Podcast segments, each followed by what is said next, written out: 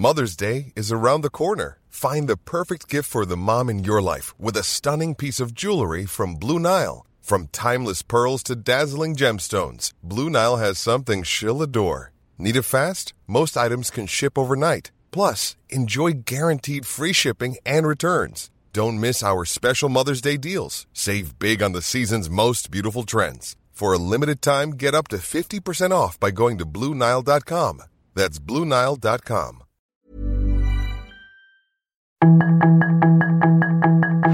Tarde a tarde, lo que necesitas saber de forma ligera con un tono accesible. Solórzano, el referente informativo.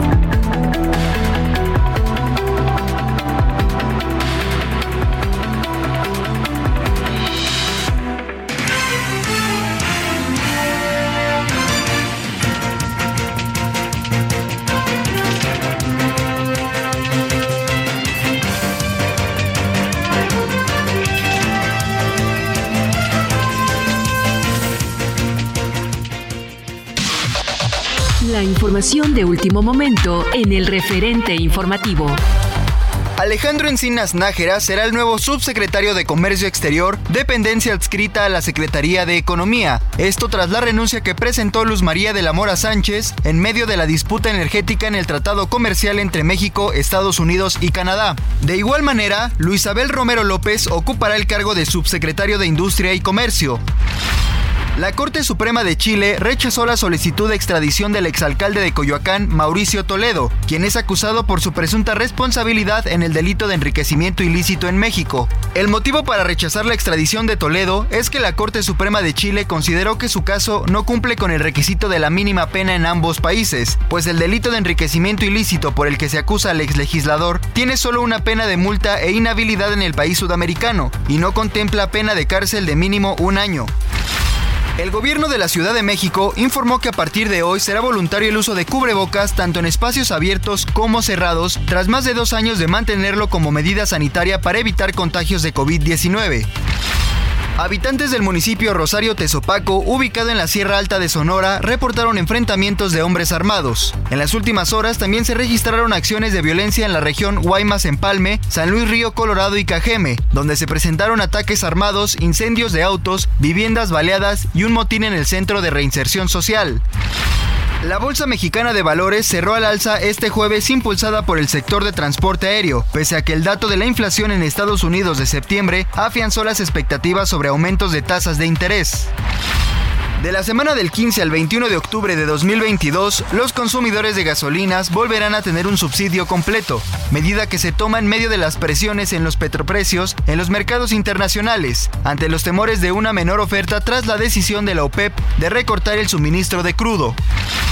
Medio centenar de venezolanos bloquearon el puente de Matamoros en protesta por su deportación. El grupo que fue deportado ayer por la tarde llegó hasta las inmediaciones del cruce, uno de los cuatro que comunican Matamoros con Brownsville, Texas, para pedir que los dejen entrar y continuar con su proceso de asilo humanitario. México, ¿estás listo para vivir el mejor tenis del mundo? El Guadalajara Open Akron está por suceder y no te puedes quedar fuera. El mejor tenis del mundo por primera vez en Guadalajara recibirá a las mejores 56 jugadoras en singles y a las 32 parejas de dobles en el Centro Panamericano de Tenis del 17 al 23 de octubre 2022. El Guadalajara Open Akron contará con la participación de algunas de las mejores tenistas del mundo, como Arina Zabalenka, Annette Contaveit, Paula Badosa, Coco Gauff, María Zacari y más. Los esperamos en el Guadalajara Open Akron. ¿Estás in o estás out? Akron, estamos en el deporte. Solórzano, el referente informativo. En el referente informativo le presentamos información relevante. Nombran a Alejandro Encinas Nájera subsecretario de Comercio Exterior.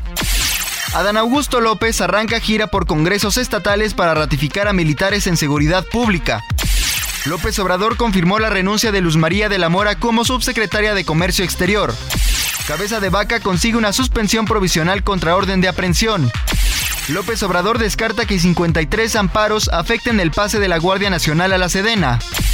Estados Unidos ya no irá al panel energético tras las consultas del TEMEC. Gobierno federal investiga las posibles causas de la intoxicación de alumnos en Chiapas. Hacienda eleva otra vez al 100% el estímulo fiscal a gasolinas Magna y Premium.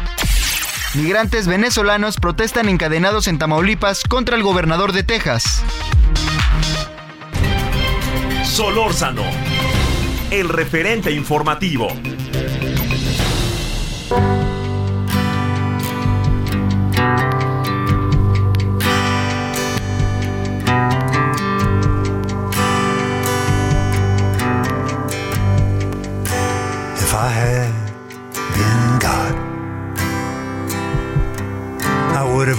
Have rearranged the veins in the face to make them more resistant to alcohol and less prone to aging.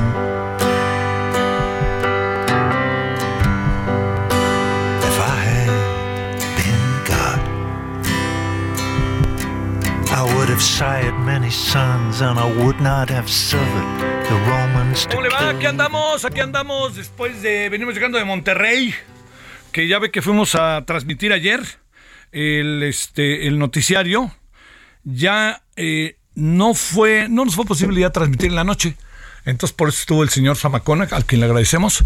Y aquí andamos, oiga, en nombre de todas y todos, su servidor Javier Solórzano le decía muy buenas tardes. Que haya tenido hasta ahora un buen viernes, eh, es quincena, eh, además de que es quincena, viene el fin de semana. Usted haya tenido un buen viernes hasta ahora y pueda, cargar baterías el fin de semana. Estamos en el referente 98.5 de FM, Heraldo Radio. Este, muchos saludos a Monterrey. La verdad, este, eh, yo creo que es un concepto ahí el de Heraldo Monterrey que va bien.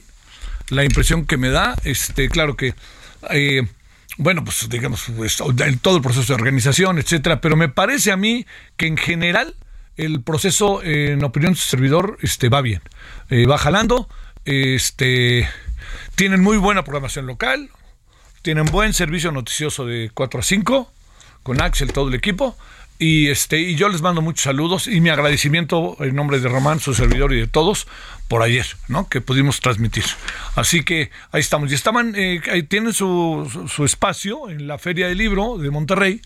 Y este, bueno, también se han transmitido otras emisiones, como usted ya se habrá dado cuenta, de los noticiarios de Heraldo Radio desde, la Ciudad de México, que se expanden, como se expanden localmente y se, expanden todos, pues, ¿no? De, del, este, a través de, de las estaciones de radio del grupo Heraldo Media Group y del grupo particularmente en lo que corresponde a radio. Bueno, aquí andamos, oiga, mire, este hay diversos asuntos que andan dando vuelta. Eh, a mí me... eh, no, mire, he escuchado muchas cosas sobre Alejandro Encinas Nájera, quien es el nuevo subsecretario de Comercio Exterior. Eh, muchos lo han colocado como no experto en la materia y que quien estaba antes sí er- es experta en la materia. Yo hoy estamos planteando en nuestra junta si tenemos ante el TEMEC, la negociación, etcétera, estamos ante algo que bien podríamos decir que es juego nuevo de lo que está sucediendo. ¿Qué quiero decir con juego nuevo? Vamos, está el TEMEC con juego nuevo, la pregunta es si vamos a cambiar como reglas o va a cambiarse de estrategia, etcétera. Lo que está muy claro es eh, que no, fíjese, a mí no me como que no, no, no, no, no entiendo del todo por qué el presidente dice el día de hoy que me, me- parece, digo, por supuesto, él dice que tiene toda la información, el presidente sabe todo. Si sabe todo, no entiendo por qué no sabía que iba a renunciar o le pidieron la renuncia a la subsecretaria. Pero el presidente dice que eh, Estados Unidos eh, y Canadá ya decidieron no ir hasta las últimas condiciones, hasta las últimas consecuencias de todo lo que han sido las demandas y todo el panel de expertos y todo lo que es este, la revisión de todo el tema. Esto se lo planteo, me, me confunde un poco porque no pareciera que esto esté sucediendo, ¿no? Según informaciones de Estados Unidos y de Canadá, entonces a lo mejor el presidente o lo malinforman o el presidente está lanzando una estrategia, vaya usted a saber, la verdad. Pero yo hoy conversando con gente de Estados Unidos y de Canadá sobre este tema, me dijeron, este, no sabíamos este, lo que dijo el presidente, ¿no? Oiga, pues es que dijo esto, dijo, ah, mire, mm, no sabíamos que así fuera, ¿no? Un poco con un tono, un cuanto tanto, este, de sorpresa, ¿no? Como si no fuera, pero bueno, este, si Estados Unidos y Canadá deciden que no, es una muy buena noticia, ¿eh? O sea, no, no, no, no, no coloquemos todo en filias y fobias eh, de país y no coloquemos al presidente como el centro de todos nuestros males. No tiene sentido. Pero si no es así, si ya se retiraron, me parece que es una muy buena noticia. Pero, pero, pero, pero, si no es así, creo que el presidente no nos puede decir las cosas que nos dijo. ¿No? Por favor, ahí sí yo le diría, colocaría esto como el, eje, ¿no? Diría, oiga, ¿qué pasó? No, no nos diga lo que no es. Bueno, ese es uno de los temas que, van a estar, lo vamos a tener eh, en la noche. Eh, vamos a hablar también de algo que, que yo creo que eh, lo vamos a hacer en la noche el tema este del que estoy diciendo el Temec. Y también hay algo que me parece que, que es que son de esos asuntos como muy locales, muy de la Ciudad de México, por ejemplo, pero me parece que es, son, es, muy ah, importante atenderlos. Resulta que hay un diputado que fue eh, delegado, hoy sería alcalde, eh, en que hubo un agarrón con el gobierno de la ciudad de Claudia Sheinbaum, pero buen agarrón. Y se fue a Chile porque es de origen chileno y tiene las dos nacionalidades. Eh, él este, está acusado por eh, delitos de enriquecimiento ilícito en nuestro país.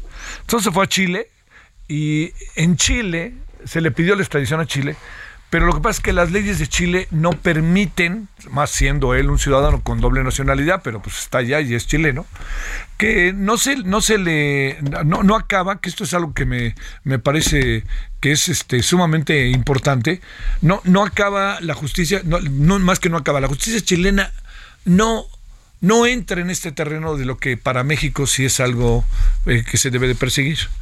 Por ejemplo, este tipo de delito que se le acusa a Mauricio Toledo es un delito que en México es de cárcel, pero en Chile es un delito que no es por toda una serie de circunstancias, ¿no? Así le, digo, por toda una serie de circunstancias es otro tipo de, de, de, cosas ante las que estamos, ¿no? Eso es lo que yo, yo le diría. Entonces, no lo detuvieron, no lo, no lo pueden extraditar, pero, pero, pero, pero, pero, pero, pero, pero, no lo pueden extraditar, pero, pero, pero, pero, este, detuvieron a su hermano.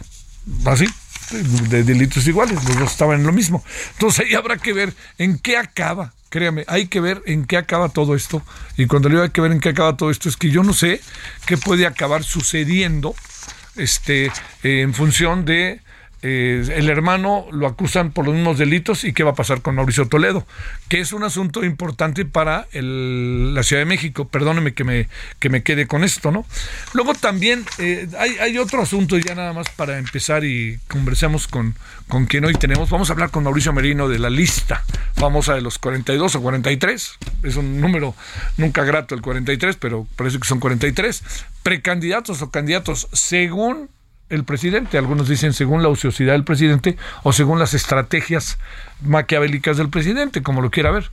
Pero lo que sí le digo es que el otro tema tiene que ver con el cubreboca. Déjeme hacerle la pregunta a usted, si me hace el favor de escucharme en todo el país, amigos, amigas de Monterrey, así, ¿no? Pregunto, ¿debe de seguir usando, está siguiendo, está usted usando el cubrebocas o ya lo dejó de usar? Mire, yo aquí viendo, en lo que veo acá en esta oficina, yo diría que el 85% lo trae, el 80-85% lo trae y el resto no lo trae ya. Eh, yo no lo traigo, ya le, he explicado varias veces por qué no lo traigo, pero yo, soy de la idea de que me, prefiero habituarme a él. Yo me prefiero habituar a él.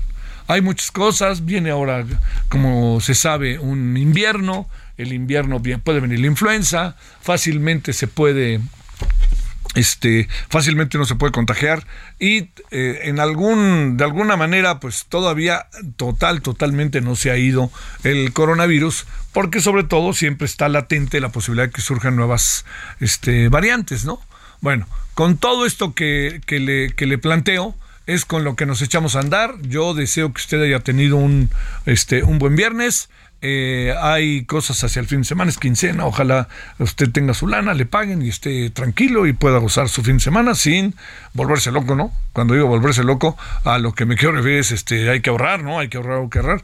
Y además, ¿sabe por qué otra cosa hay que ahorrar y hay que poner particularmente atención en el ahorro? Porque si usted quiere hacer cosas hacia el fin de año, pues este es el momento, ¿no? Para ahorrar. Y ya verá cuando se acerque o vayas adelantando si usted tiene para hacer algunos, si quiere ir a visitar a Santa Claus de antemano, luego es muy difícil visitarlo de antemano, pero si ya está por ahí, pues ahí viene, viene, viene el, el, este, el, el, buen fin, que esa es otra de las cosas que viene. Entonces, al fin y al cabo, eh, no podemos este, soslayar todo eso. Con algo que también a mí me llama la atención profundamente. El presidente dice que no sabe, lo ha dicho varias veces, ¿eh? que no sabe cómo este, hacer un cheque, que se subía al taxi que no tenía dinero. Pues señor, yo le quiero decir con todo respeto que usted es el único en el planeta, ¿eh? porque todos en este país tienen que hacer fila, tienen que hacer cola, este, para subirse al, taxi tienen que pagar, tienen que recibir su quincena, tienen que checar tarjeta, tienen que, pues son de carne y hueso y un pedazo de pescuezo y si el presidente no lo ha sido a lo largo de su vida y eso le permite tomar la distancia ante las cosas, yo le diría, señor presidente, usted no representa en este sentido a la población mexicana, usted representa en este sentido a usted mismo, políticamente es otra cosa que quede claro, ¿eh? Pero usted no representa por, la, por su forma de vida, yo le diría a la, población, hasta las personas más pobres, usted está dándoles dinero. Así que no es de repente muy para, para hacer, echar muchas porras, ¿no? De que miren, y a mí no me importa el dinero, y porque nunca me importaba, y me daban 20 pesos, y pues sí, pero siempre le han dado, señor. Y no lo digo peyorativamente, y no lo digo en la onda de este, el rey del cash, no lo digo en eso, lo digo con absoluta este, claridad. Entonces hay un porcentaje de la población altísimo que anda totalmente en otra circunstancia, que necesita cash, necesita dinero, necesita de repente tener una cuenta para poder darle el pago a su casa o tener que ir a un a las compras a un súper por pequeño o grande que sea, pues necesita comer, ¿no? No todos tienen esta construcción que ha hecho en torno a sí mismo el presidente que la podemos juzgar, etcétera. No se trata en este momento de eso. 17, 17 en hora del centro. Solórzano, el referente informativo.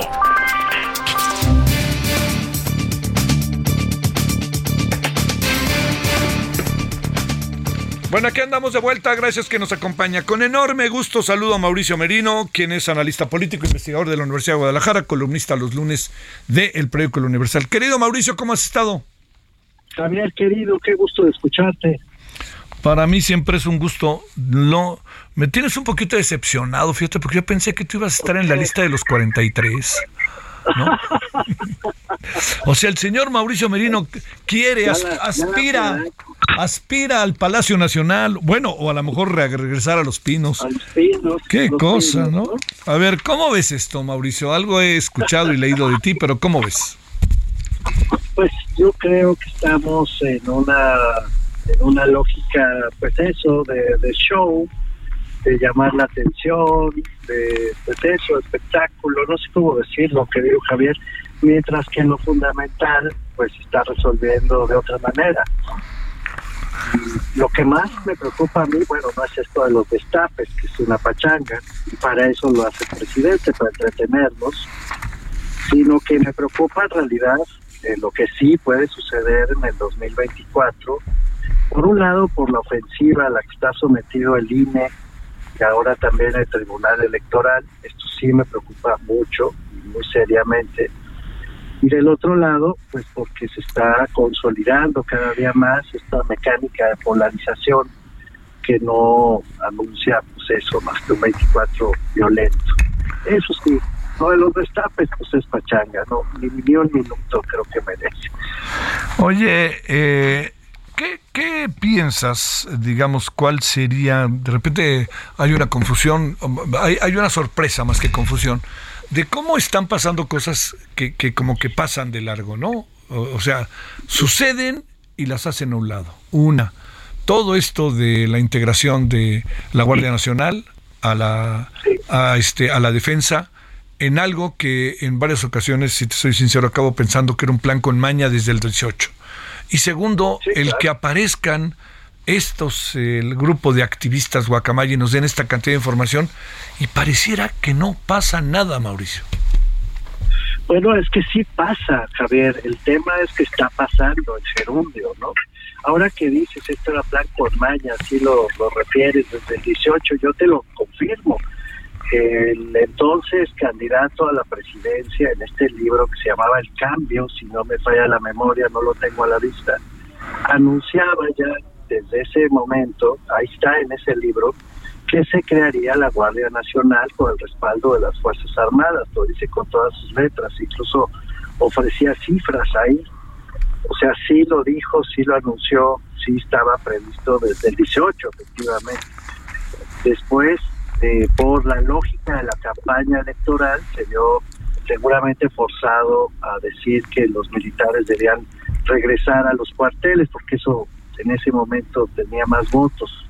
Pero este no, el, proyecto está escrito desde antes de que tomara la presidencia de la República. Entonces tienes, tienes razón. Y por otro lado, querido Javier, yo cuando escucho, por ejemplo, preocupaciones de amigos, de cercanos, hasta de colegas que me dicen, bueno, es que pueden aspirar al poder los militares, ¿no? Con todo esto que está sucediendo. Y la verdad, Javier, mi tesis es otra. Mi tesis es que ya lo tienen. Uno aspira al poder cuando no lo tiene, no cuando ya lo tiene.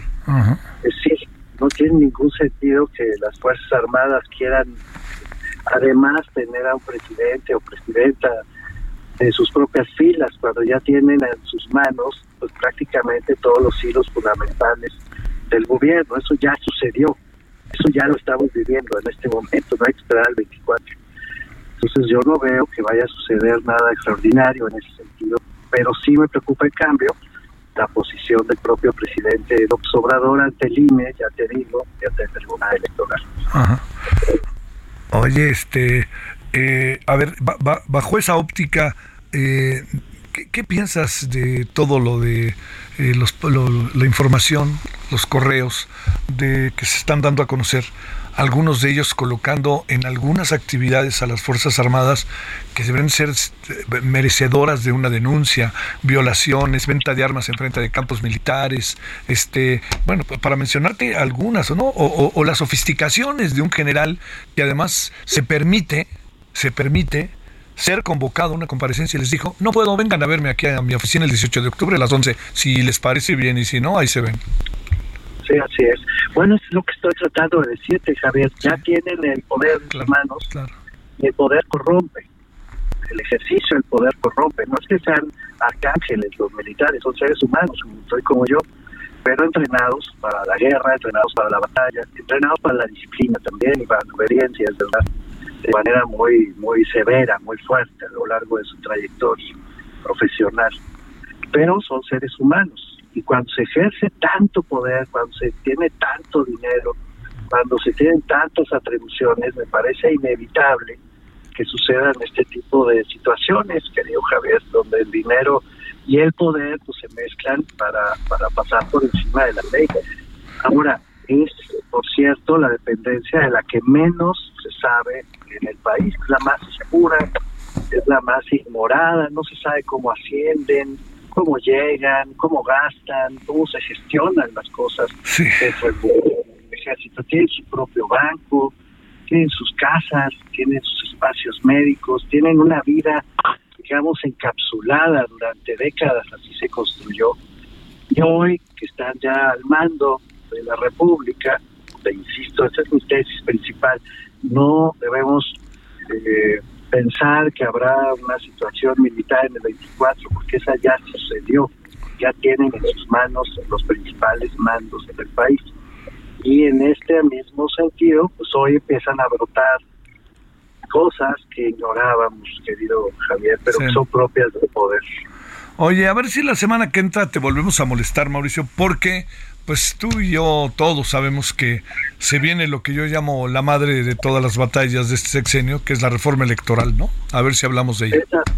pues hablemos de ella, porque esa es la que más, más, más me preocupa, querido Javier. Creo que este argumento, según el cual en línea hace fraude y es carísimo, pues ya, ya se puso sobre la mesa y ahí viene. Sale.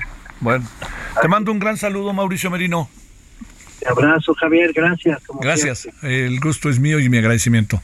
Bueno, vamos a la pausa y vamos a hablar de los venezolanos en territorio mexicano. Va a ver, ¿eh?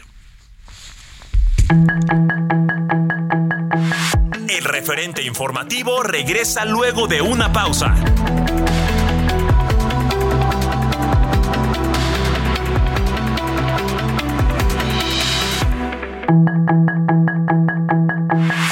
Estamos de regreso con el referente informativo.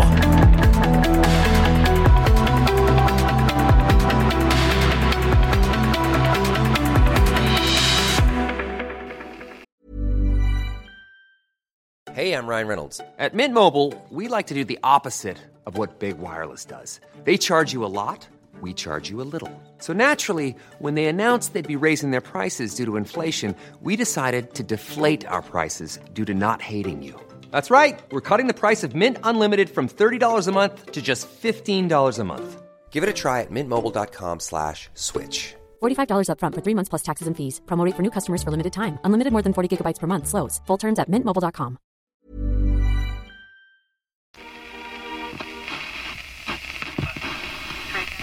And discipline remains mercifully. Yes, and, um, and neither would you, Derek, this star.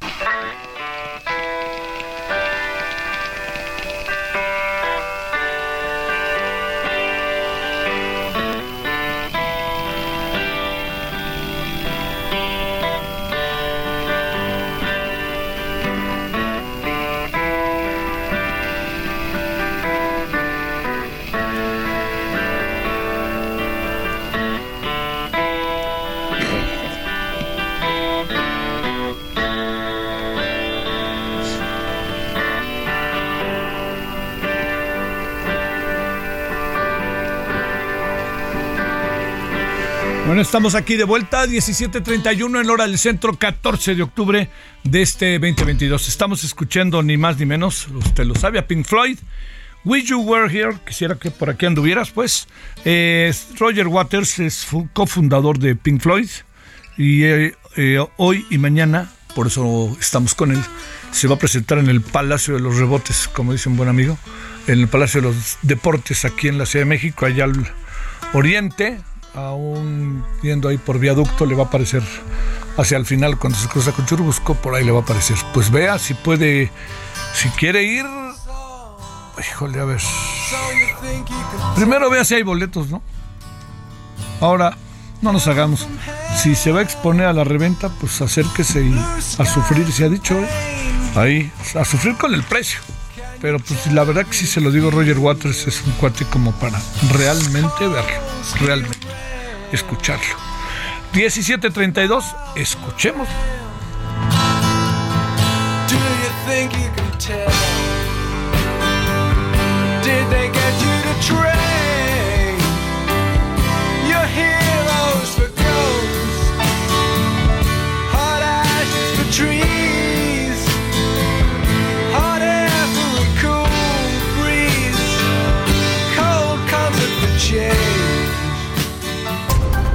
Solórzano, el referente informativo.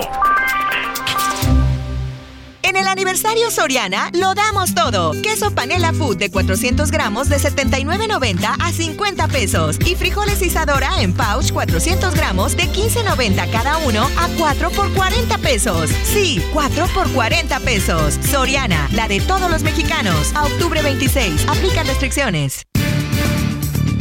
Oiga, por cierto, eh, el fútbol americano, como usted lo sabe, en términos de seguidores de la NFL, pues crece, crece y crece y crece, ¿no? Hay una gran afición, no casualmente vienen equipos de la NFL a jugar a México. Pero le debo decir que el fútbol colegial en México es, es muy intenso, es muy padre y no se juega nada mal, nada mal, se lo digo, es toda una tradición de décadas, ¿no? No se le olvide que se inauguró un estadio, que hoy es estadio fundamentalmente de fútbol soccer, con un partido de fútbol americano, ¿no? Entre otras cosas.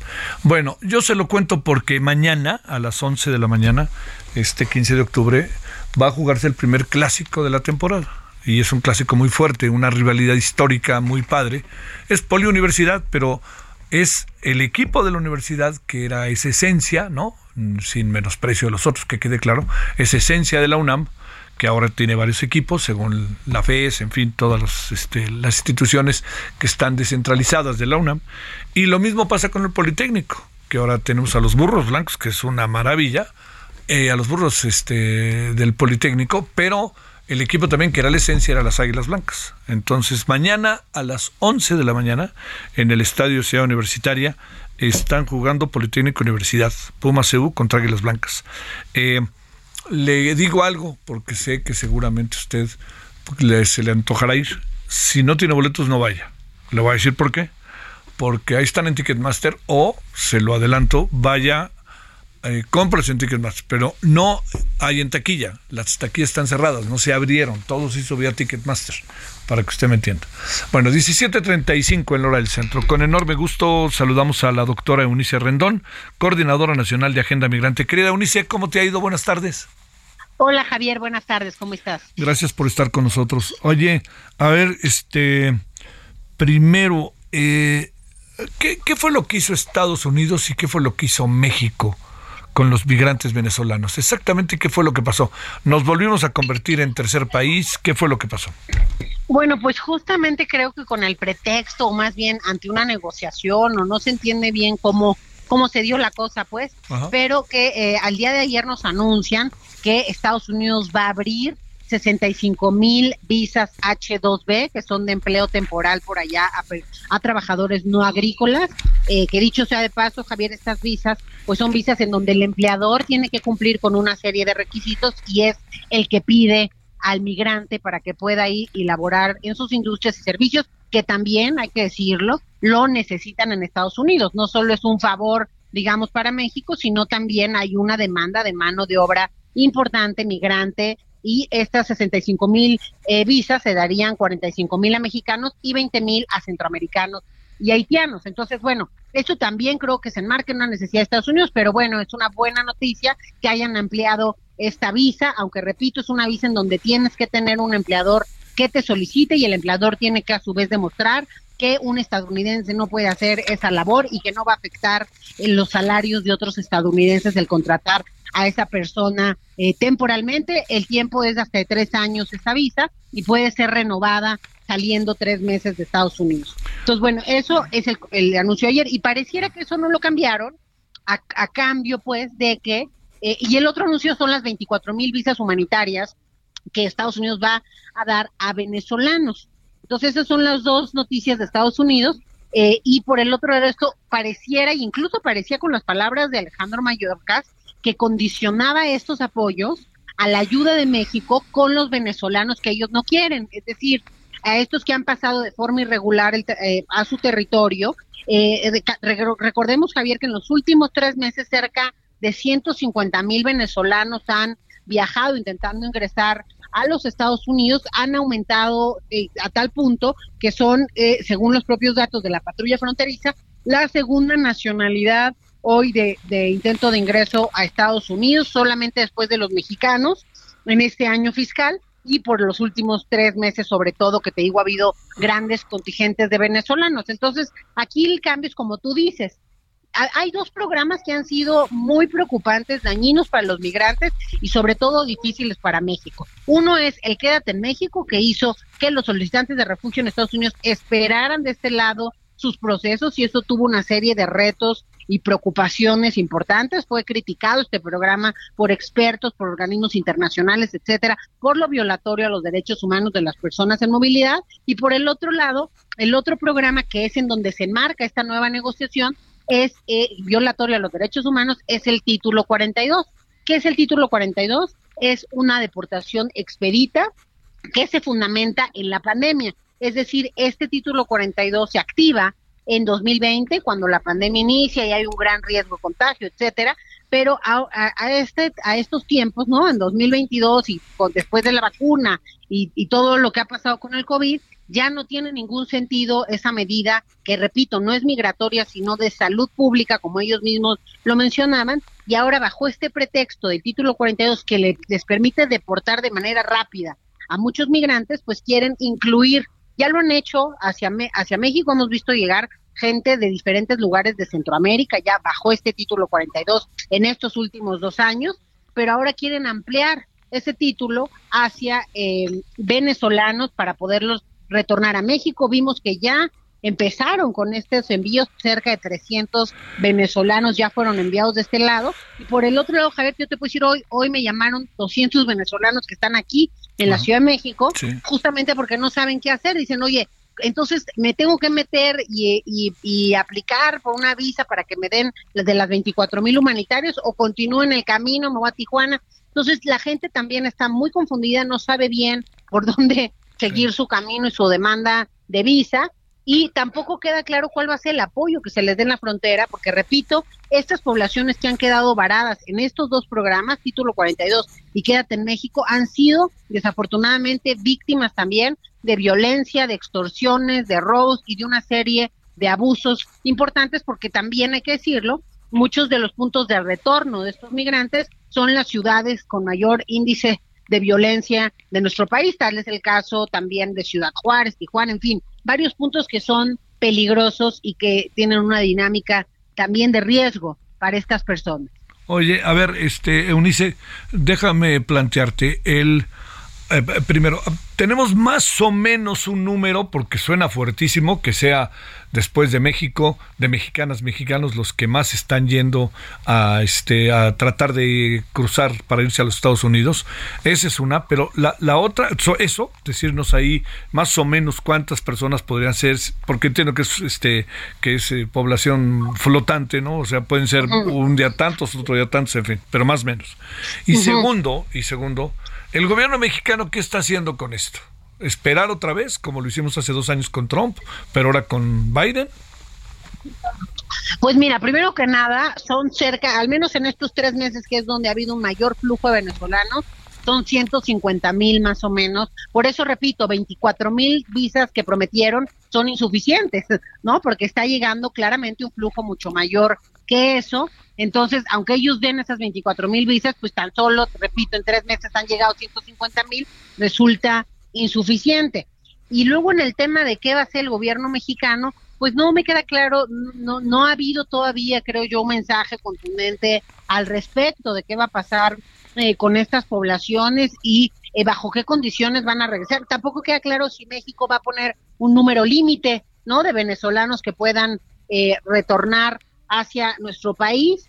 Eh, repito, tampoco es la primera vez que Estados Unidos nos utiliza de esta forma, sino que en los últimos dos años nos ha regresado a gente vía el título 42 diariamente, cientos de personas, más de 2.3 millones de personas han sido retornadas bajo el título 42, con la dificultad que tienen también es que con Venezuela, además les interesa deportarlos a México porque al no tener una relación eh, política, digamos, con ese país, pues también se dificulta la deportación al mismo, ¿no? Entonces creo que también es una forma de utilizar a México en ese sentido. Y aquí eh, creo que lo más importante subrayar es, pues la primera parte muy bien, qué bueno que haya vías legales, pero más bien tendremos que irnos por ahí porque la segunda parte de regresar a venezolanos no tiene ningún camino positivo, es simplemente una deportación fácil para ellos que en vez de a Venezuela la van a hacer a México, pero no hay ninguna otra promesa para estos venezolanos ya habrá algunos de ellos que a lo mejor soliciten el refugio en México y a ver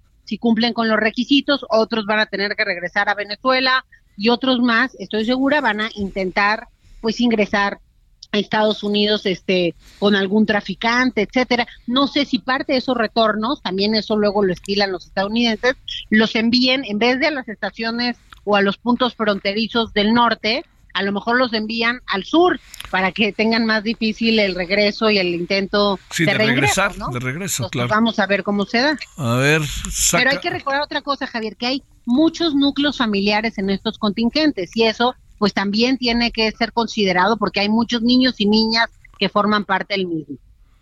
A ver, le pregunto ahí, saca tu bolita mágica, ¿en qué va a acabar esto? Eh?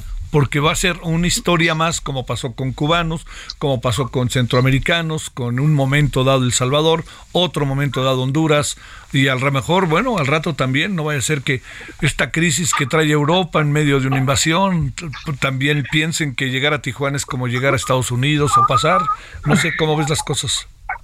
Bueno, yo creo que al menos de lo que está pasando en este momento, todavía hay desorden, ¿no? Hay este mucha eh, expectativa, ¿no? No saben, te digo, hoy, este es de primera mano porque hablé con ellos yo, ¿no? 200 migrantes que no saben qué hacer, ¿no? Ni a dónde moverse, ni quién los puede ayudar.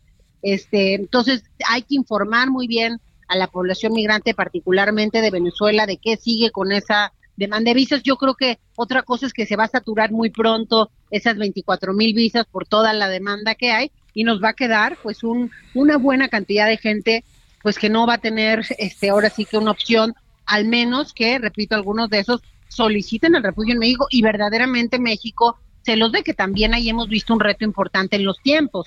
Derivado que hay una grande y fuerte demanda, pues México ha sido lento también en esos procesos. El propio titular de la Comar también ha manifestado que le- les faltan recursos, ¿no? Humanos y materiales. Eh, el año pasado cerramos con más de 130 mil solicitudes de refugio. Este año ya superamos esos números. Entonces sí estamos también ante un momento. eh, A ver, otra vez, ¿qué, número supones que ahorita tendremos de refugiados en el país?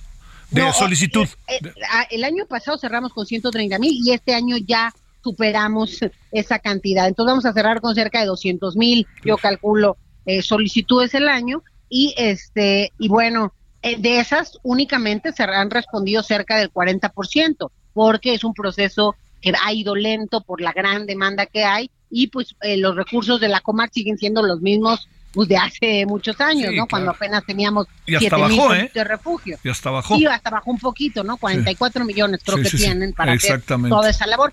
Tienen una ayuda, hay que decirlo también, de ACNUR, ¿no? Importante, pero de todas formas, pues no es suficiente. Y aquí lo único, Javier, yo creo que hacia donde tendríamos que ir, y creo que México ha puesto ahí un poquito el ejemplo, pero no ha sido tan difundido. Ahí el ACNUR y México, junto con el gobierno mexicano, el INAMI y la Comar, echaron a andar un piloto coordinado por la ACNUR, Ah. en donde han estado ubicando, pues uniendo a través de alianzas y convenios con el sector privado en todo el país, a, mexi- a migrantes refugiados aquí en nuestro país, a la, a la parte laboral, ayudándoles en los trámites, los bancos muchas veces no les quieren abrir una cuenta por ser migrantes, en fin, ayudando a toda esta tramitología y a que les den un espacio laboral, conectando la oferta con la demanda. Y ha sido muy exitoso, Javier. Fíjate que ya han colocado a cerca de 25 mil refugiados y esos 25 mil refugiados ya han producido solamente en impuestos cerca de 140 mil millones de pesos, lo cual es tres o cuatro veces, ¿no? La, la- el presupuesto justamente de la Comisión Mexicana para el Refugio. Y la lección que yo veo detrás de eso es, mejor veamos el cómo sí apoyamos e Claro. incluimos a estas personas en Claro. vez de ver cómo nos aventamos la bolita para que podamos sacar también la parte positiva en lo económico y en lo social de las personas en movilidad que tienen mucho que aportar. Dicho de otra manera, el futuro es incierto, querida Eunice. Pues sí, yo creo que se va a complicar un poco la frontera con estos retornos de venezolanos y quien va a terminar absorbiendo en gran parte esta tarea va a ser las organizaciones de la sociedad civil, que son las que han terminado absorbiendo el tema de Quédate México y título 42 ya, en el pasado. Puf, puf, puf. Bueno, y además ahí traemos el lío del TEMEC con Estados Unidos. El presidente dice que ya se superó el asunto, ¿no? Sí, pero yo creo que todavía hay varios asuntos pendientes con Estados Unidos en materia de seguridad, en el TECMEC, y bueno, en este tema migratorio creo que todavía tenemos un largo camino que recorrer. Te mando un gran saludo, Eunice, cuídate. Muchas gracias, hasta luego. Adiós. Gracias, doctora Eunice Rendón, coordinadora nacional de Agenda Migrante. Wow. Deportes con Edgar Valero, porque el deporte en serio es cosa de expertos.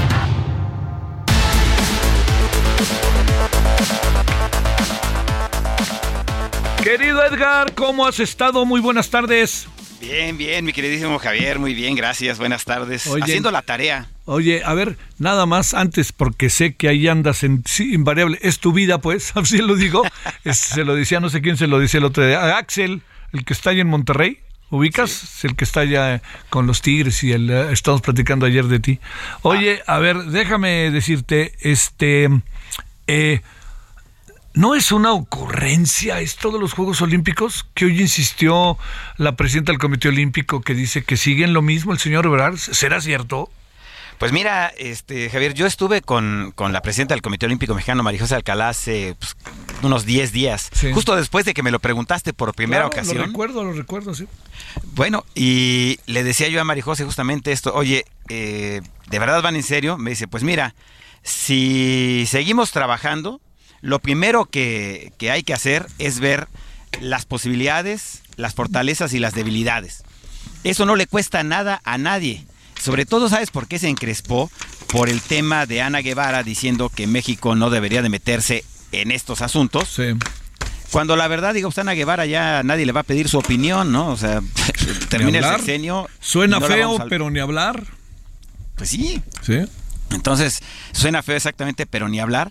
Y, y Mari José, eh, pues su misión como presidenta del Comité Olímpico Mexicano es desarrollar el movimiento olímpico mexicano que se quedó estancado desde que hace seis años dejaron de darles eh, presupuesto al Comité Olímpico y que solo por una negociación de nuestro muy buen amigo, amigo en común, Carlos Padilla Becerra, mi querido Javier, Sí. este, fue a platicar con el presidente Peña y, y citaron a Alfredo Castillo.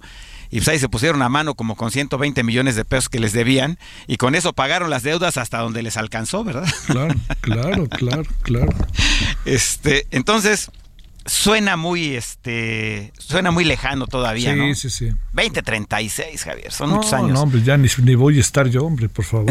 No, pues, Oye, a ver, dijiste que hice mi tarea. ¿Quiere decir que ya nos vas a decir quién es campeón? Ah, no, e- esa es la otra tarea. Eh, Oye, quiere decir que había que avisarle al Arcamón que pues, una cosa es ganarle a las Chivas, con todo respeto, para, Oh, para tú y los aficionados de las Chivas, que jugar contra el favorito para ser campeón. No, no, no hay comparación, ¿eh? Eh, ¿Te acuerdas que lo platicamos? Sí, el América sí, y Rayados, aunque no se notó tanto contra Cruz Azul, juegan en otra liga, Javier.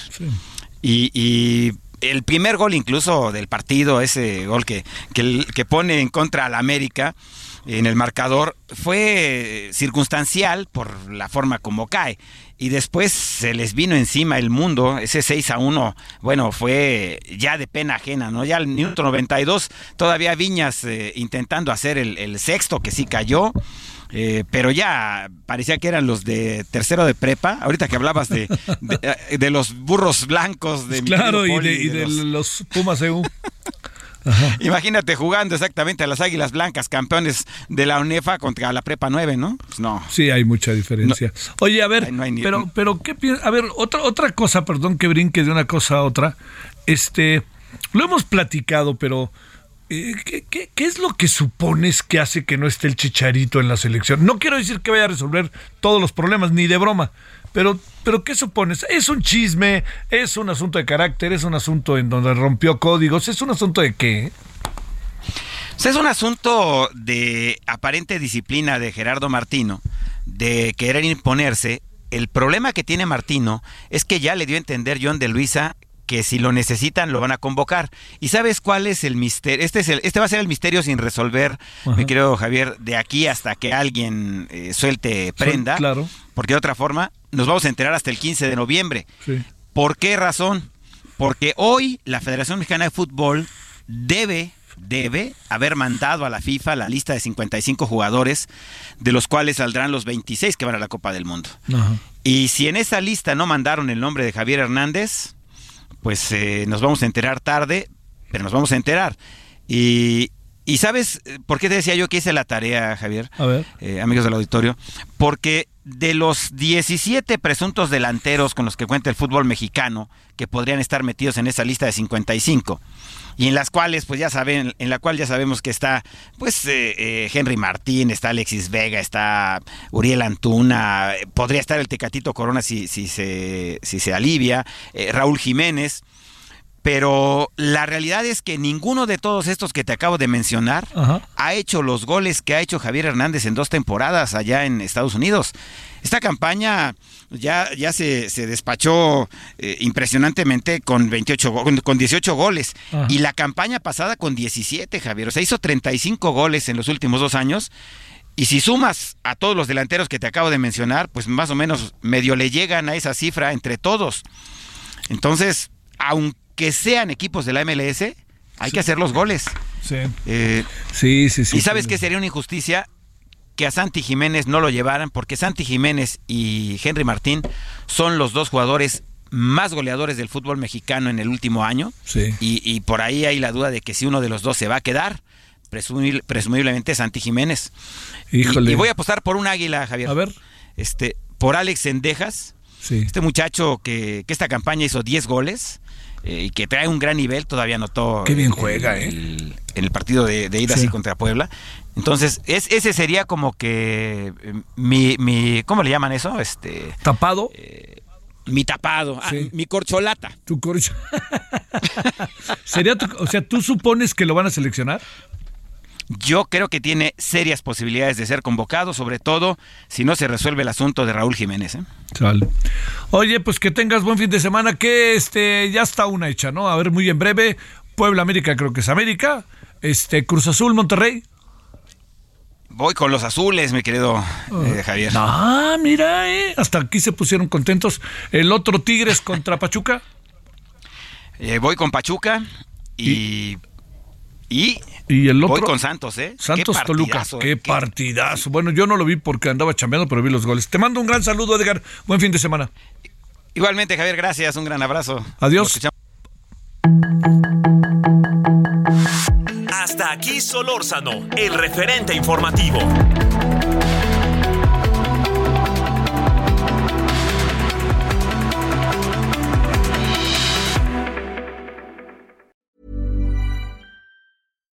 When you make decisions for your company, you look for the no brainers. And if you have a lot of mailing to do, stamps.com is the ultimate no brainer. It streamlines your processes to make your business more efficient, which makes you less busy. Mail checks, invoices, legal documents, and everything you need to keep your business running with stamps.com. Seamlessly connect with every major marketplace and shopping cart. Schedule package pickups and see your cheapest and fastest shipping options from different carriers with rates up to 89% off USPS and UPS rates. And with the stamps.com mobile app, you can take care of mailing and shipping wherever you are. Make the same no-brainer decision as over 1 million other businesses with stamps.com. Sign up with code program for a 4-week trial plus free postage and a free digital scale. No long-term commitments or contracts. That's stamps.com. Code program.